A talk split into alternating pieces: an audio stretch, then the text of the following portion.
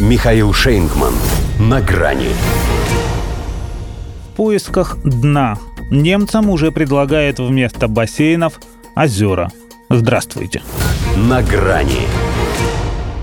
Странные они, эти немецкие чиновники. Когда российского газа было у них завались, на всех углах кричали о необходимости отказаться от него, обзывая энергетическим оружием.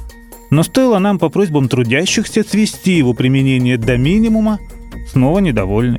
А больше всего угнетает их то, что имели мы в виду их недовольство. У нас технический регламент. Поэтому, так и не получив от них одну турбину Siemens с документами, подтверждающими качество ее ремонта, поскольку иди знай, что с ней в Канаде делали, «Газпром» останавливает вторую, потому что срок пришел. Так что с 27 июля «Северный поток-1» можно на время, вероятно неопределенное, переименовать либо в «Северный поток-02», поскольку его мощности задействуют лишь на пятую часть, либо в «Северную струю», так как объем поставок со 167 миллионов кубов сократится до 33.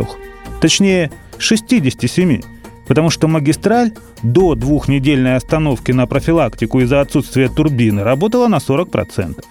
И вроде естественно, что без двух агрегатов ее производительность станет еще меньше – но я не вижу причин для снижения прокачки. Пожинает плоды своего образования и своей политической близорукости министр экономики ФРГ Роберт Хабек. И его можно понять. Во-первых, это не его, дипломированного филолога и знатока немецкой литературы забота обращать внимание на сложные механизмы, тем более если эти штуки посильнее Фауста Гёте. Его дело словесные конструкции. Во-вторых, чтобы хоть что-то увидеть, нужно протереть глаза. А они не входят в число тех четырех частей тела, которые у них предписано протирать, уже даже не мыть, на зло Путину. В отличие от зама, канцлер Олаф Шольц вроде бы как не лирик. Однако у него тоже проблемы и с физикой, и с логикой. Россия уже не является надежным поставщиком. Пахнуло от ливерной колбасы еще и передергиванием. Причем это было до того, как «Газпром» поставил их перед новым фактом. Теперь у них просто паника, как называет их состояние британская газета «Экспресс». Европейский Союз содрогается, вторит ей испанская «Эль Паис». Они-то, как им кажется, ведут себя в рамках правил, ну, тех, на которых основан их порядок. Санкциями нас обложили, Северный поток-2, презрев все приличия, заморозили, врагов наших вооружают, поражения Путину желают. А мы неблагодарные, после всего, что они для нас сделали, им еще и газ по техническим причинам сокращаем. Да что же мы за люди-то такие?